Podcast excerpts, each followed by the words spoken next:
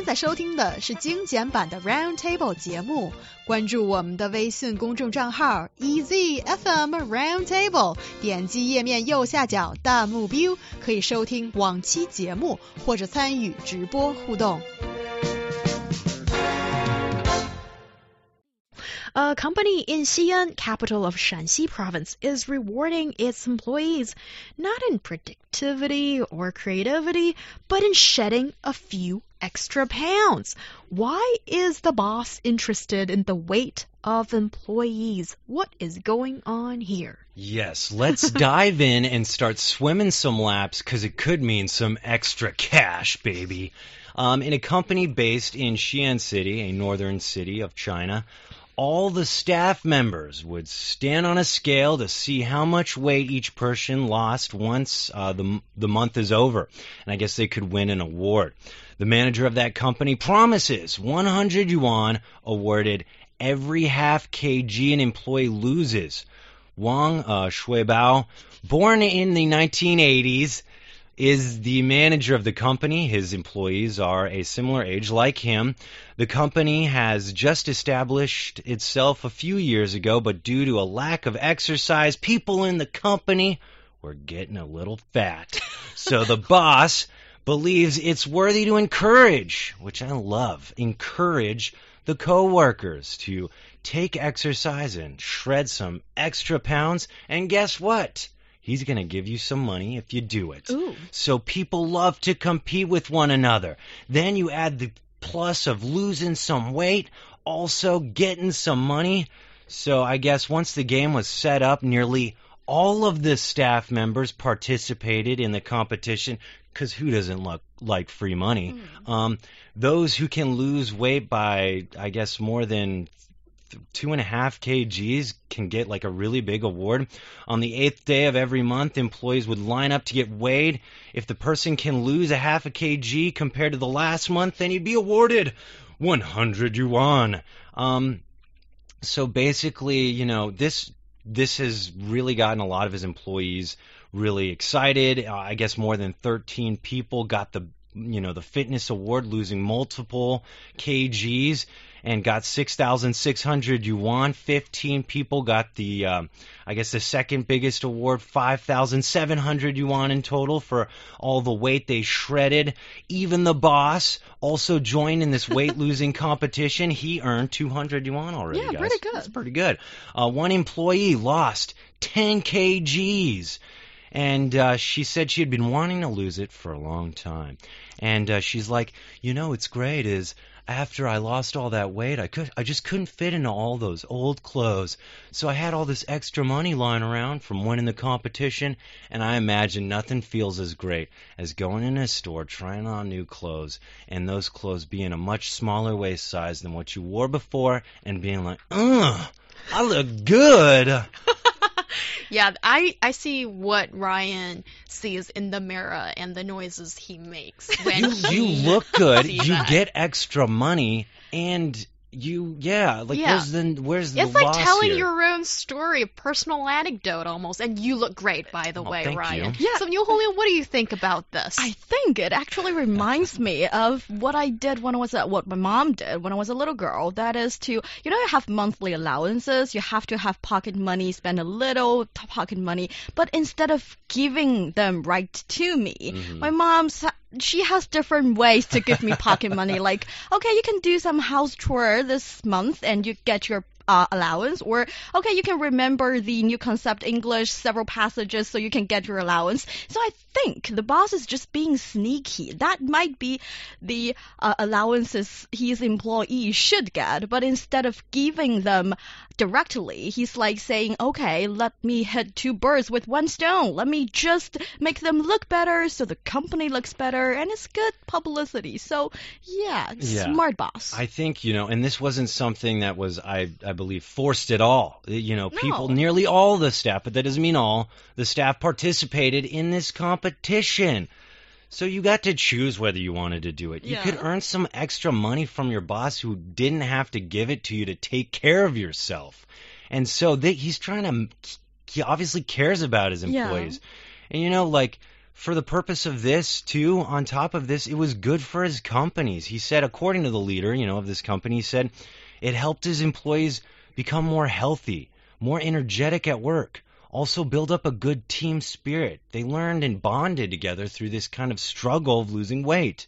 And it created a good company culture. It also created good publicity. So I guess what I'm saying is all you other companies, Should do hint, this. hint, hint, wink, wink, okay?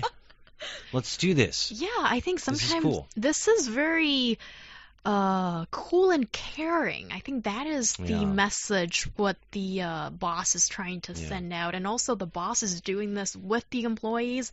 You know what the bosses often want to do is to show to show Mhm. that he or she is one of us Mm. and to get out of that corner office and do something with the employees together and becomes a bonding experience.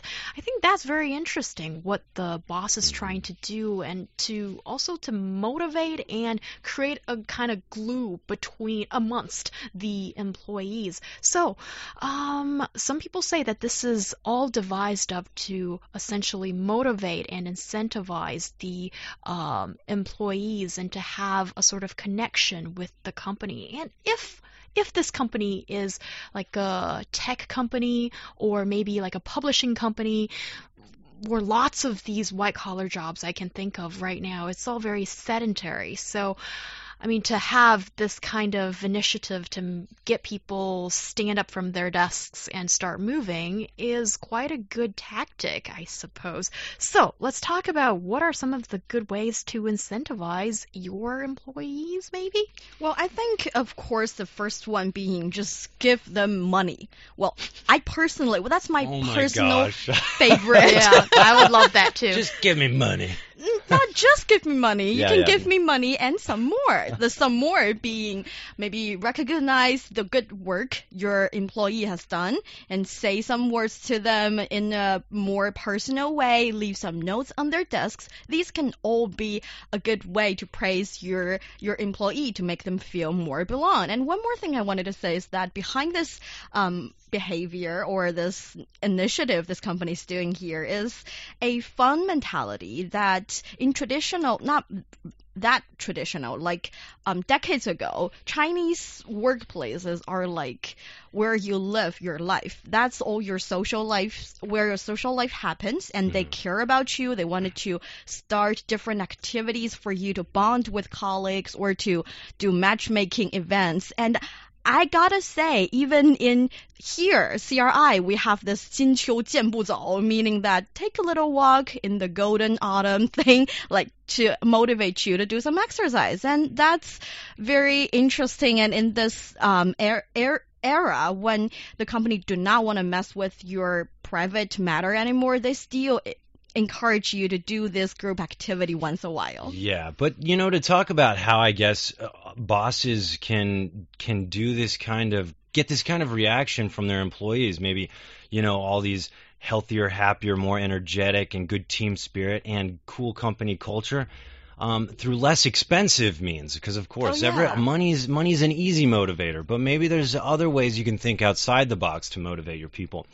And one thing is encouragement. And that just I don't know why that's so hard for some some bosses, but like getting out of your office, you know, and just walking over to someone who did something really good and saying, "Hey, John, I just want you to know like you've been really doing awesome, man, and I really appreciate it." And blah blah blah. High five, dude. Keep up the great work. You're awesome. Okay, John, you're awesome. You're And awesome, you're Ryan. Awesome, John. You're awesome. And then and then you're like, "Woo!" He's like, yeah, "Yeah." that's totally Ryan. And then like also, you know, have fun things like um, give a, give employees a chance to perform uh, some new stuff.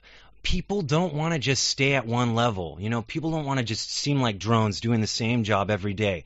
Increase and give them new activities, the ones that perform. Let them grow because they're trying to grow. They they're either going to grow with you or go somewhere else and grow there. So people who are performing, doing well, give them new stuff to learn. Let them grow. Make it more of a career than just a day in, day out, same thing. Grind. Honors and titles. It doesn't have to mean anything really. Like here at here at Roundtable, I have this very nice title that has been bestowed upon me from Hyung, the amazing and awesome Ryan Price. You know, outside this office, nobody calls. I wish they did, but you know, these kind of things. You know, when she says that about me, I never, I, I feel so special. You know, I've never felt so You are special. special. Oh, stop it. Okay, continue. um, but also, let's say one-on-one guidance. So you know, you sit down with someone and you say, you know, Hyung, you've been doing so great. And I just got to say, you know, I got to pull you aside and say, you know, your strengths are so strong and blah, blah, blah. Use them this way, maybe use them this way. I like to see you becoming strong in all these areas and blah, blah, blah.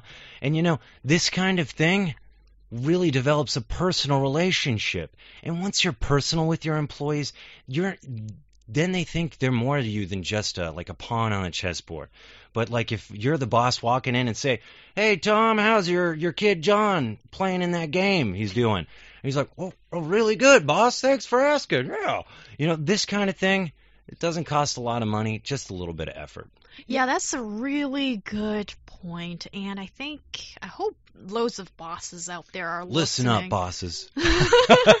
yeah, because um, there's a lot more you can do, and actually, it's um, not that costly sometimes. As I think these days, what motivates people and what makes people to stick to their job and not go for something else is not just money. Although monetary and material rewards. Definitely, that's a huge deal. Yeah. But aside from that, people want to live and work in an environment, an atmosphere that is friendly, that is caring. Fun. That is interesting. That is- Exactly. And just like Niu Honglin said earlier on, that in today's workforce, for so many of us, we pretty much live in the office as most of our time or the constructive hours are spent in the office. So if your job can mean a bit more than just bringing bread to the dinner table, then of course that loyalty, I think it's it, it's not been uh, looked at it properly today as people tend to job hop a lot more. And that extra investment of time and thought from the company and the boss in your employee, I guarantee you it is worthwhile. Yeah, I think you know I likened it to like in a movie. You know, you, it's like maybe one of those war movies, and so that you know you have the general, but all of his men love him. they love him, and the general's like, guys. I'm not asking you to do this. I'm just taking volunteers.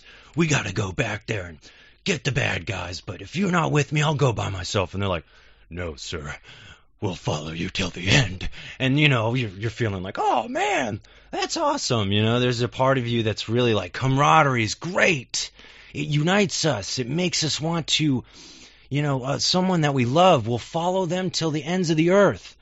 But, you know, at the same time, um, that complete opposite way of leading is not going to get the same kind of results. So I think it is something for, I think, good for bosses to learn and to invest in a way that their employees love them. Not necessarily is it a relationship of fear. Oh my God, I got called in the boss's office. Just like, oh, I'll see you later, guys. It's it's, it's the end for me. um, instead, it's like I got called into the boss's office. Yeah, and everybody's like, God, he always gets called in the boss's boss's office. That's how, is how it should be. Um, and, and I think investing in, into something like that would only reap rewards for you and your group. Yes, and just one little tip. When you try to reward your employees, be more sensitive and just maybe don't give them a food spa Give 'em- altogether. give 'em it's money, just right? a little weird. and don't give give male employees high heel shoes. That's not Dang sensitive. it, Niu Honglin. Just Come put a little more thought into the gifts. Yeah, or just give out vouchers to guys so they can buy the gift, maybe Oh, the high heel shoes in the right size for Thanks, the Young. significant other of Yeah. that Yeah, yeah, person. yeah. Well, if if this is well, I don't really have that significant other in my life right now, but if in the future this happens, it's best to give me the voucher and let me pick out my own thing cuz Dang girl. I'm saying it out there. I like to lay my cards on the table, so Yeah. no confusion whatsoever. Yeah, and guys their brain cells. Hey, No comment hey, there, so it's better Hey. just to be upfront about these things. Save you some trouble. It's okay. I forgot what we were talking about. Yeah, all right. You get my point right there. And we've got so many messages coming in regarding Ooh. this topic. And it's I'm so excited. funny. It seems like we have a lot of listeners Yeah. who Yeah. are super slim and fit.